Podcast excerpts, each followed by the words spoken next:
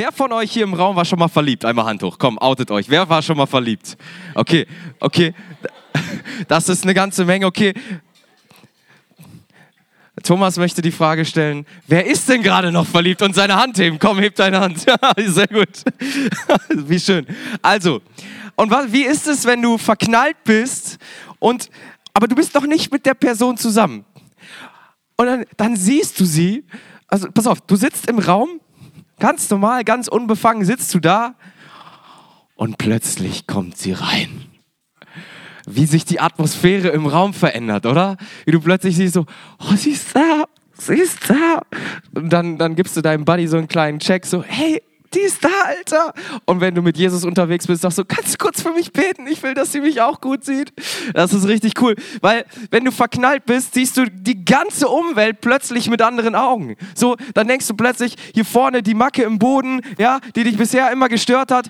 Oh, das ist so schön, diese Macke da im Boden. Einfach, weil du verknallt bist und du nur so von Endorphin überstrahlt und erfüllt bist. Und was können wir daraus lernen? Je nachdem, was du für eine Brille aufhast. In dem Fall die rosa-rote. Nimmst du deine Umgebung anders wahr, oder?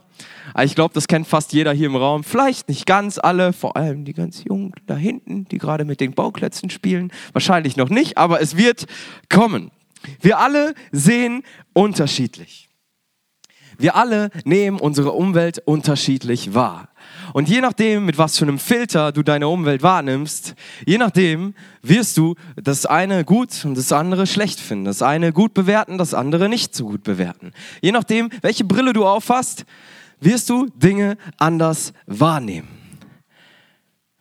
Und es kann sein, oder es wird so sein, dass jeder, der hier sitzt, seine Umwelt mit anderen Augen wahrnimmt. Weil wir alle einfach unterschiedlich geprägt sind. Unterschiedliche Prägungen können zum Beispiel sein, Prägungen von Menschen, die sehr viel Einfluss auf dein Leben gehabt haben oder jetzt noch haben. Das kann positiv sein, das kann aber auch negativ sein. Es gibt Menschen, die haben Hang dazu, alles eher positiv zu empfinden und es gibt welche, die sehen etwas eher kritisch oder vielleicht sogar pessimistisch, je nachdem, wie sie geprägt sind. Das ist einfach erstmal so. Wir nehmen unsere Unter äh, Umwelt unterschiedlich wahr. Unsere Vergangenheit hat uns geprägt. Wir haben unterschiedliche Erfahrungen in unserem Leben gemacht. Wir haben verschiedene Vorlieben. Ja, der eine wird zum Beispiel am Mittagstisch denken, yes, schon wieder Spaghetti mit Tomatensauce. Oder der andere wird denken, boah, nee, schon wieder Spaghetti mit Tomatensauce. Je nachdem, was so dein Geschmack ist, je nachdem, was deine Vorlieben sind. Je nach Persönlichkeitstyp wirst du deine Umwelt, das, was dir begegnet, unterschiedlich wahrnehmen und sogar dich selbst anders wahrnehmen. Je nachdem, wie du geprägt bist. Nun sind wir hier in der Kirche. Ich weiß nicht, wer es schon gemerkt hat. Du bist in einem Gottesdienst in der Kirche. Und wir werden uns heute mal die Frage stellen, wie du auf das schaust, was Gott für dich auf dem Herzen hat. Wie bewerte ich das? Wie nehme ich das wahr? Durch welchen Filter gucke ich auf das, was Gott für dich und mich auf dem Herzen hat?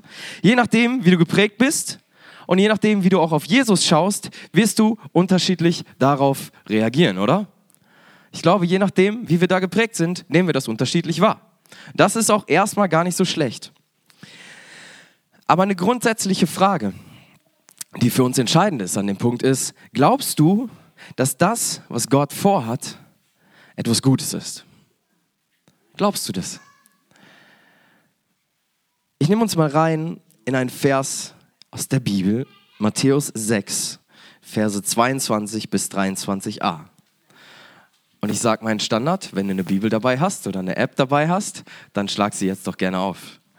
Matthäus 6, 22 bis 23a.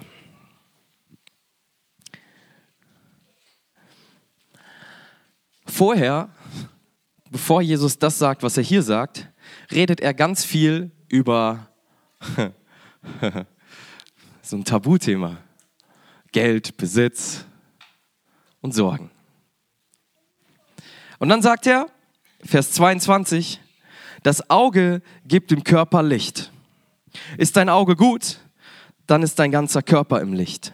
Ist dein Auge jedoch schlecht, dann ist dein ganzer Körper in Finsternis. Ich lese es nochmal, was gar nicht so einfach zu begreifen ist. Das Auge gibt dem Körper Licht. Okay, wenn ich jetzt volles Rohr in die Lampe reingucke, dann kriege ich ein bisschen zu viel Licht, dann bin ich geblendet. So, aber erstmal gelangt Licht durch mein Auge in meinen Körper hinein. Ich nehme es wahr. Und wenn mein Auge gut ist, sprich, wenn ich sehen kann, dann ist mein ganzer Körper im Licht, sprich, dann nehme ich meine Umgebung wahr. Ist mein Auge gesund, fällt Licht hinein, kann das Gehirn das verarbeiten, dann kann ich sehen.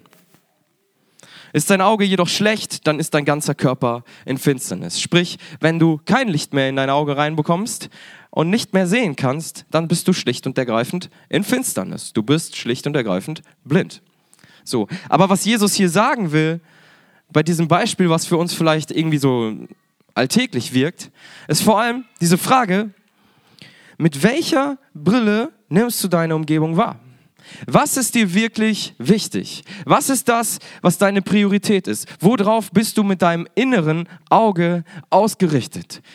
Lässt du Licht rein? Lässt du Gottes Gedanken rein? Lässt du das, was du wahrnimmst, von ihm bestimmen? Oder blockst du das, was Jesus dir zeigen möchte, blockst du es ab und bleibst damit in Finsternis? Und gutes Auge in diesem Sinne meint, dass wir eine Brille aufsetzen, einen Filter aufsetzen und uns ganz und gar auf Gott ausrichten. Das heißt, mit allem, was ich bin, egal auf was ich schaue, ich sage, Jesus, schenk mir bitte deinen Blick auf diese Dinge. Und wir wissen, was für ein Herz Jesus hat. Er möchte für uns Leben, Friede, Freude, Freiheit. Das ist das, was er für dich möchte. Und die Frage ist zuerst, glaubst du das? Und dann richtest du dich darauf aus. Richtest du dich auf ihn aus. Und wenn du das tust, wenn du dich auf ihn ausrichtest, mit allem, was du bist, in jeder Entscheidung, die du triffst, dann ist dein ganzer Körper im Licht. So ist es hier gemeint. Und ich finde es total cool. Und ich nehme uns rein in einen weiteren Vers, Epheser 1, 18 bis 19. Epheser 1, 18 bis 19. Ich gebe euch kurz Zeit.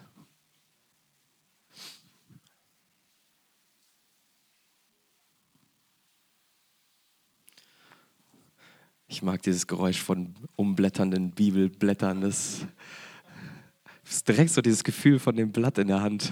Das ist irgendwie einfach schön. Okay. Also, Epheser 1, 18 bis 19. Er, schreibt Paulus und meint Jesus oder Gott, was der gleiche ist. Er, öffne euch die Augen des Herzens, damit ihr erkennt, was für eine Hoffnung Gott euch gegeben hat, als er euch berief was für ein reiches und wunderbares Erbe er für die bereithält, die zu seinem heiligen Volk gehören. Und mit was für einer überwältigend großen Kraft er unter uns, den Glaubenden, am Werk ist. Lass dir das mal auf der Zunge zergehen. Wir könnten jetzt erstmal eine halbe Stunde Break machen und eine Bible Study zu genau diesen Versen machen und danach erbaut und ermutigt nach Hause gehen. Epheser 1, 18 bis 19. Ich lese uns das nochmal vor, weil es so stark ist. Er, Gott, öffne euch die Augen des Herzens. Und jetzt das Ziel. Warum? Damit ihr erkennt, was für eine Hoffnung Gott, für euch, Gott euch gegeben hat, als er euch berief, was für ein reiches und wunderbares Erbe er für die bereithält, die seinem heiligen Volk gehören. Und, ich denke da, boah, das ist schon so krass, aber es geht noch weiter. Und mit was für einer überwältigend großen Kraft er unter uns, den Glaubenden, am Werk ist. Und später heißt es noch, was das für eine Kraft ist. Es ist nämlich genau die gleiche Kraft, die Jesus von den Toten auferweckt hat. Mit der Kraft ist er in dir am Werk. Bam. Und dafür schreibt Paulus, wünscht sich für die Epheser, für die Gemeinde in Ephesus, dass ihnen die Augen des Herzens genau dafür geöffnet werden. Dass sie erkennen können, was Gott für dich und mich im Sinn hat. Dass sie das verstehen, dass sie es begreifen. Hey, so gut meint es Gott mit mir. Diese Kraft schenkt er mir. So wichtig bin ich ihm. So geliebt bin ich von ihm. So viel Hoffnung gibt es. So ein Erbe wartet auf mich. So eine große Kraft wirkt in mir. Er öffne euch die Augen des Herzens dafür. Und ich finde es so genial.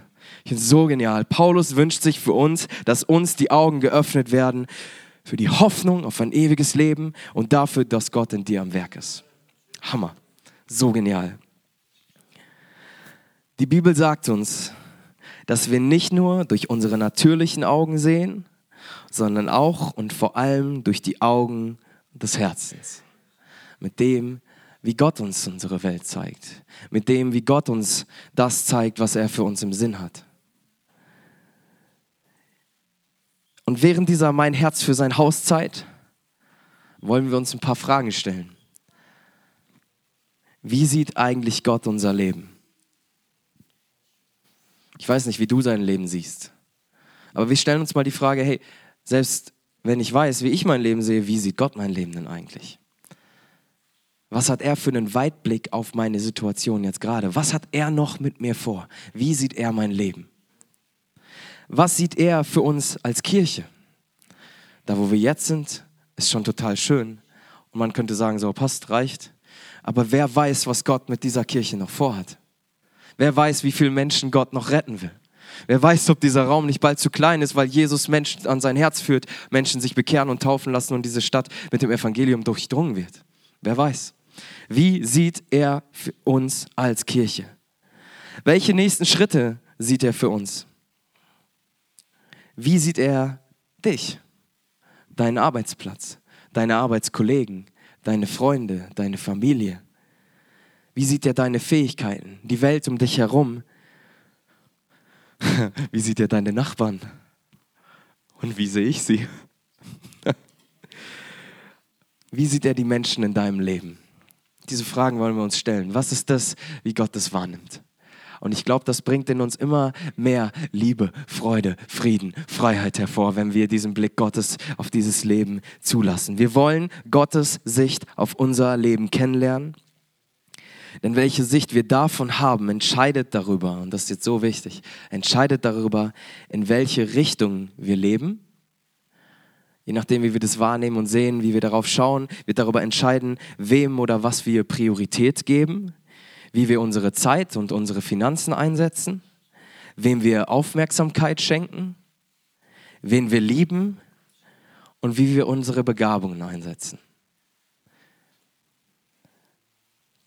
Und jetzt will ich uns mit reinnehmen in etwas, was mich ziemlich begeistert. Weil wir haben ja als Credo-Kirche eine DNA. Ich weiß nicht, hoffentlich kennt ihr sie. Wenn nicht, dann geht mal auf credo-kirche.de slash DNA oder unsere minus DNA, ich bin mir gerade unsicher. Und dann findet ihr einfach mal unsere DNA als Credo-Kirche. Und da sind neun Punkte, was uns wirklich wichtig ist.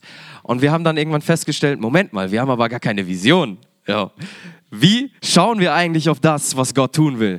Was wollen wir vor Augen haben? Was ist der Filter, durch den wir als Kirche schauen wollen? Etwas aufstellen, an dem wir uns immer mal wieder prüfen und hinterfragen können. Und dann hat die Gesamtkirchenleitung, ich finde es so genial, einfach vier Punkte rausgearbeitet, wie wir als Credo-Kirche, ja, was, was für einen Filter wir nehmen wollen, um uns immer wieder zu prüfen. Um zu schauen, was ist Jesus wirklich wichtig. Und sie haben zusammen gebetet und vielleicht ganz kurzes Beispiel, wir hatten ja zehn Tage des Gebets und ähm, war einer der Pastoren und wir waren, ähm, ja, ich weiß nicht mehr genau, ich weiß nicht mehr genau, wie, die, wie der Umstand war, aber auf jeden Fall ähm, kamen wir dahin, dass ich gefragt habe, ob er schon was gegessen hat und er sagte, nee, ich, ich bin gerade am Fasten. Weil ihm dieses Gebet und diese Beziehung zu Jesus und das Gebet, dass das mehr in die Kirche reinkommt, ihm so wichtig ist. Und ich fand es so genial zu sehen, hey, wir haben, wir haben eine Gesamtkirchenleitung, die fasten und beten und um den Willen Gottes ringen. Und diese Vision ist einfach ein, ein Produkt daraus, was Gott ihnen aufs Herz gelegt hat. Vier Punkte. Mit dem ersten befassen wir uns heute genauer. Jesus kennen. Standard für viele. Jesus kennen, okay. Aber das soll ein Filter sein, wie wir Kirche bauen. Wir wollen Jesus kennen. Und ich erkläre uns das gleich noch ein bisschen weiter. Und in den nächsten vier Wochen gehen wir auf die anderen drei Punkte ein. Glauben, Leben, Menschen lieben und Hoffnung bringen. Jesus kennen. Glauben leben, Menschen lieben, Hoffnung bringen. Diese vier Punkte. Und ich frage mich, ob wir das einmal zusammen hinkriegen. Kriegen wir das hin? Ich denke schon, oder? Pass auf. Ich lese uns das jetzt einfach nochmal vor. Ihr versucht vielleicht schon mal ein bisschen mitzusprechen und dann machen wir es einmal gleich bewusst zusammen. Okay? Unsere Vision als Credo-Kirche. Jesus kennen, Glauben leben, Menschen lieben, Hoffnung bringen. Und jetzt zusammen, ganz gezielt, ganz bewusst. Eins, zwei, drei. Jesus kennen, glauben, leben, Menschen lieben, Hoffnung bringen. Und nochmal, Jesus kennen, glauben, leben, Menschen lieben, Hoffnung bringen. Und jetzt stell dir mal vor, wir würden das wirklich leben. Jesus kennen, Glauben leben, Menschen lieben, Hoffnung bringen. Und ich glaube, das tun wir. Und ich glaube, dass Jesus da noch einen draufsetzen wird. Mit der Zeit. Immer mehr. Wir werden uns das immer wieder vor Augen führen. Und ich finde es so genial. Aber heute Jesus kennen. 1. Johannes 4, Vers 40 steht folgendes. 1. Johannes 4, Vers 10. Ganz, ganz hinten. Kurz vor der Offenbarung. 1. Johannes 4, Vers 10. Darin, und hier lernen wir Jesus kennen, okay? Jesus kennen. Darin besteht die Liebe. Nicht, dass wir Gott geliebt haben, sondern dass er uns geliebt hat und seinen Sohn gesandt hat als Sühneopfer für unsere Sünden. Darin besteht die Liebe. Nicht, dass wir Gott geliebt haben, sondern dass er uns geliebt hat und seinen Sohn gesandt hat als Sühneopfer für unsere Sünden. Wenn du Jesus kennenlernen willst, dann schau dir solche Verse an. Das ist das Herz Jesu für dich, für mich, für deinen Nächsten, für deinen Arbeitskollegen, was auch immer dir begegnet, wer auch immer dir begegnet. Das ist das Herz Jesu für dich und deinen Nächsten. Darin besteht die Liebe. Nicht, dass wir Gott geliebt haben, sondern dass er uns geliebt hat und seinen Sohn gesandt hat als Sühneopfer für unsere Sünden. Es ist so stark. Ich weiß nicht, wo ich heute stehen würde, wenn das nicht stimmen würde. Ich glaube, ich wäre ein Riesenpiep, wenn das nicht stimmen würde. Wenn Jesus mein Herz nicht immer wieder zu sich bringen würde, wenn er mich nicht zuerst lieben würde, wenn er nicht den ersten Schritt immer und immer wieder auf mich zugehen würde. In den letzten Wochen habe ich echt so mit meiner Beziehung zu Gott gerungen. So. Und ich durfte erleben, wie Jesus mich immer wieder angestupst hat. Hey, Matze, ich bin noch da. Hey, verbring mal wieder Zeit mit mir.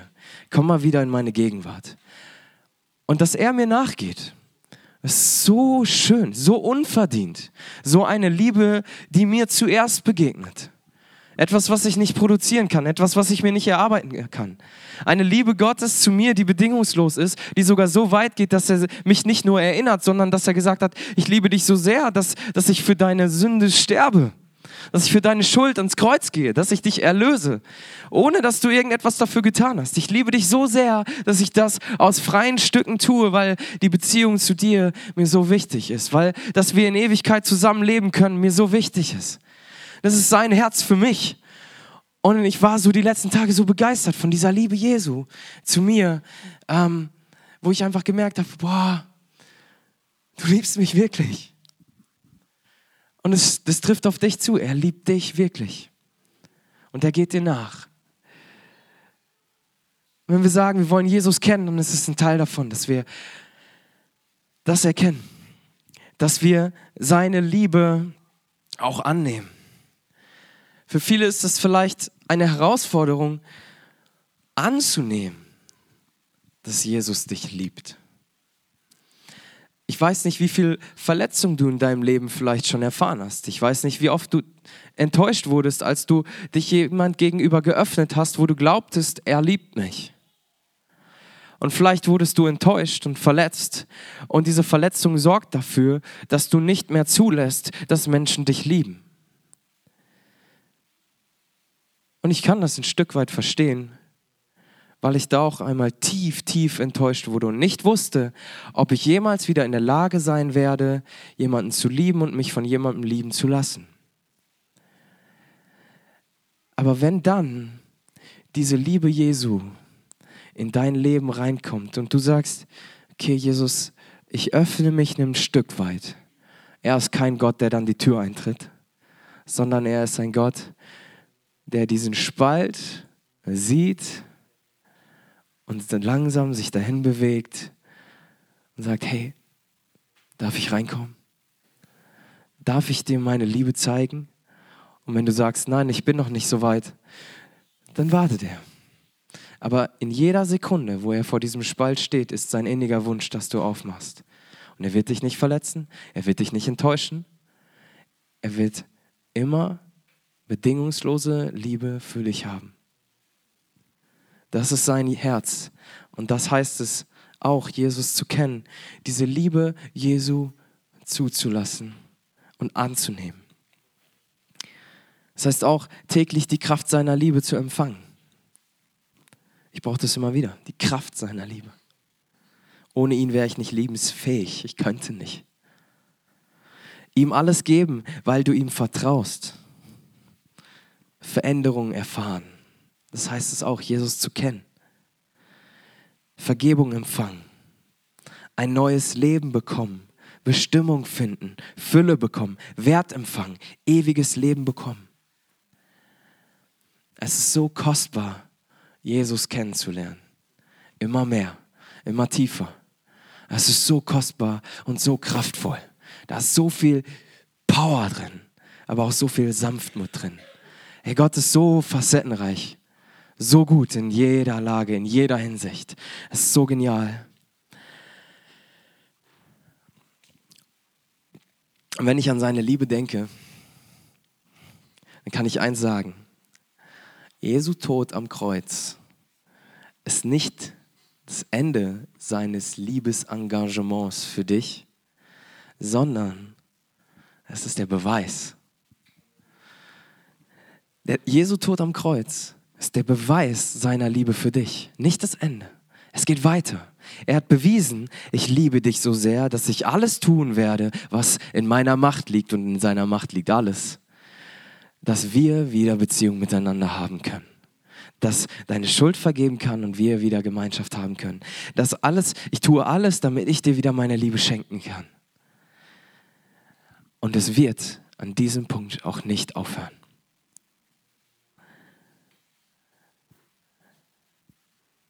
Galater 2, Vers 20.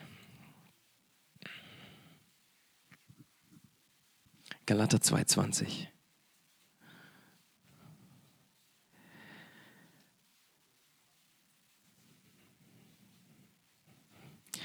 Und hier lesen wir von einem Mann, der diese, diesen, diese Brille Jesus kennen, volles Rohr aufhat.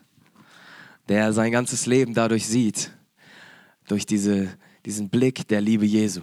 Und er schreibt, das erwartet man vielleicht so nicht, aber er schreibt, was ich aber jetzt im Fleisch lebe, das lebe ich im Glauben an den Sohn Gottes, der mich geliebt und sich selbst für mich hingegeben hat. Was ich aber jetzt im Fleisch lebe, das lebe ich im Glauben an den Sohn Gottes, der mich geliebt und sich selbst für mich hingegeben hat. Ich finde es so stark, weil dieser Paulus sieht, welche Liebe Jesus zu ihm hat und gleichzeitig begreift, was für eine Liebe dieser Jesus zu den anderen Menschen hat. Und ihm liegt so sehr am Herzen, das, was Jesus ihm gegeben hat, mit anderen Menschen zu teilen und sagt, okay, weil dieser Jesus mich so sehr liebt, weil er alles für mich gegeben hat und mir eine Berufung und eine Bestimmung gegeben hat, gegeben hat, deswegen will ich jetzt auch danach leben. Ohne ihn wäre ich schlicht und ergreifend verloren aber mit ihm ist mir alles geschenkt. Alles. Ich brauche nichts mehr als ihn. Und deswegen sagt er, was ich aber jetzt im Fleisch lebe, das lebe ich im Glauben an den Sohn Gottes, der mich geliebt hat und sich selbst für mich hingegeben hat. Er glaubt, er lebt ein Leben in Glauben und lässt sein Leben von diesem Jesus, der ihn so sehr liebt, bestimmen.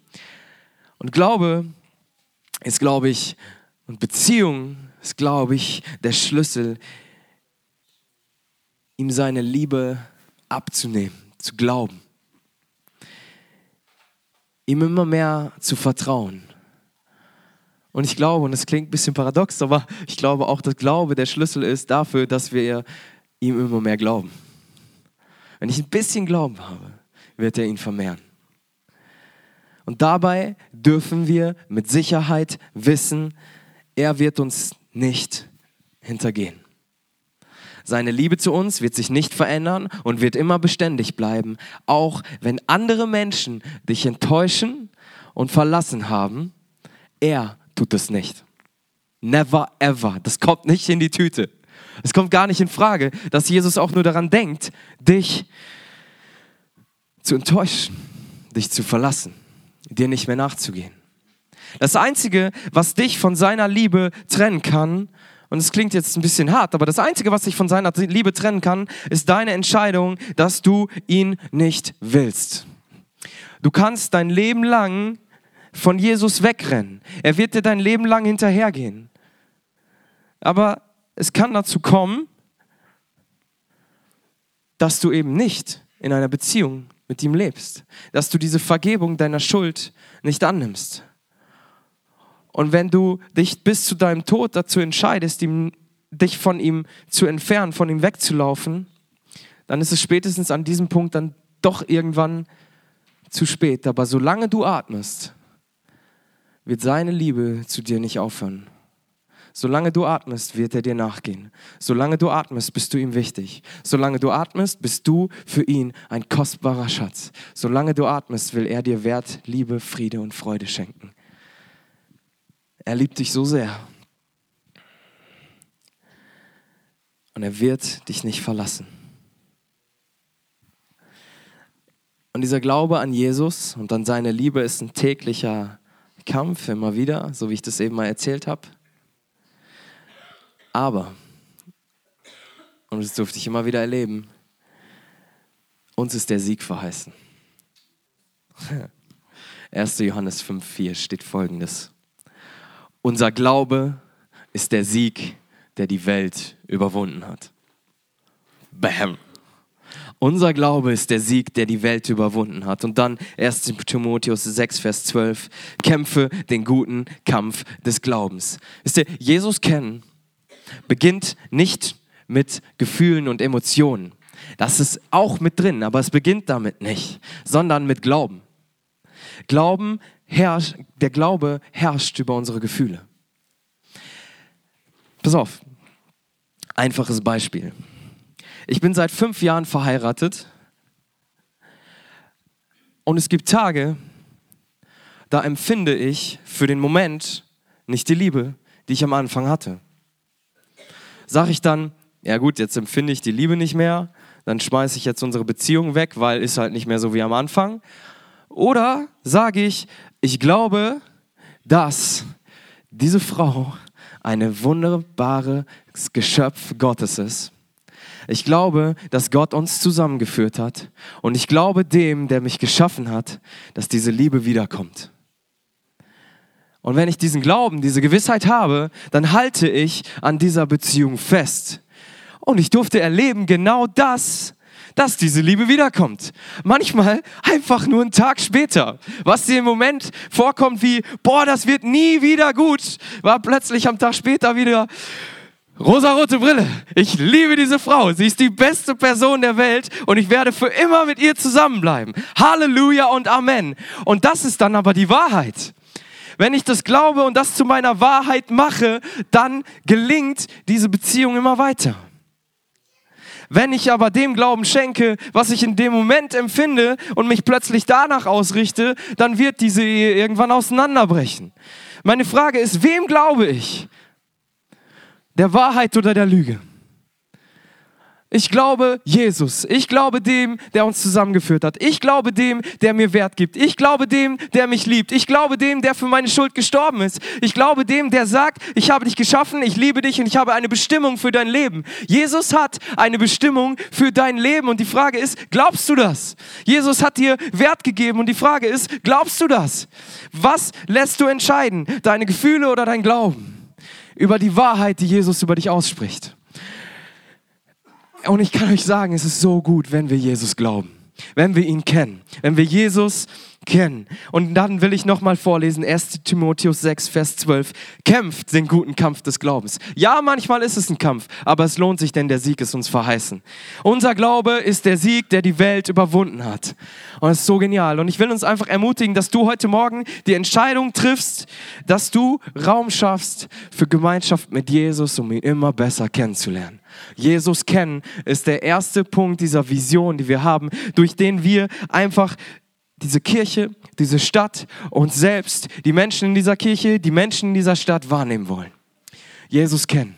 Ich will Jesus kennen. Und wenn ich ihn kennenlerne, weiß ich immer mehr, wie er über die anderen denkt. Und das ist so kostbar, das ist so gut. Es ist so genial, wenn wir Jesus immer besser kennenlernen.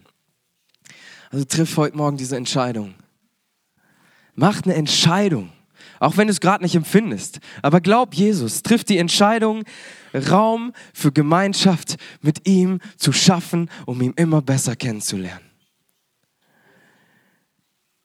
Ganz praktisch. Nimm dir wirklich Zeit. Plan es ein.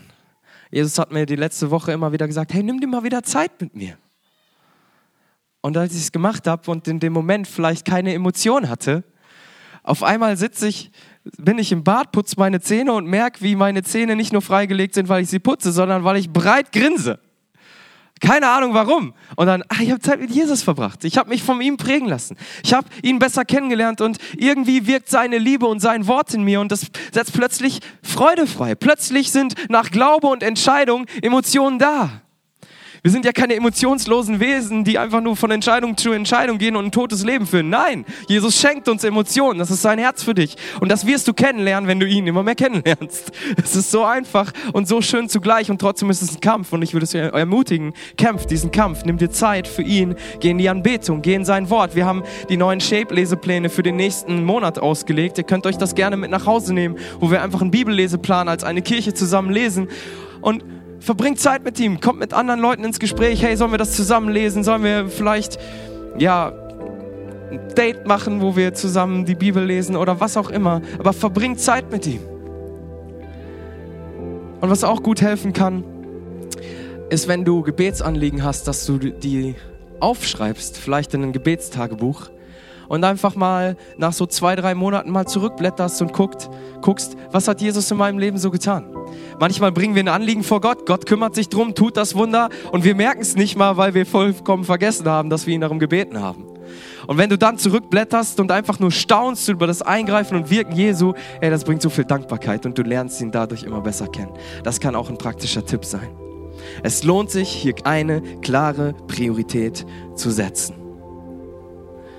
Und so verändert sich der Blick auf das, was Jesus in deinem Leben tut, dafür, was er in dir tut und tun will, was er durch dich tut und tun will. Und ich will dir einfach nochmal zusprechen, wenn du das gerade nicht vor Augen hast. Du hast einen Sinn im Leben. Du hast eine Bestimmung. Und wenn du Jesus immer besser kennenlernst, wirst du auch das immer besser erkennen. Du wirst deine Identität besser kennenlernen, deinen Sinn im Leben, die Zielrichtung, die er für dein Leben gibt und immer mehr Leben, Friede und Freude erfahren. Ja, du wirst durch Kämpfe gehen, ganz gewiss, aber der Sieg ist dir verheißen.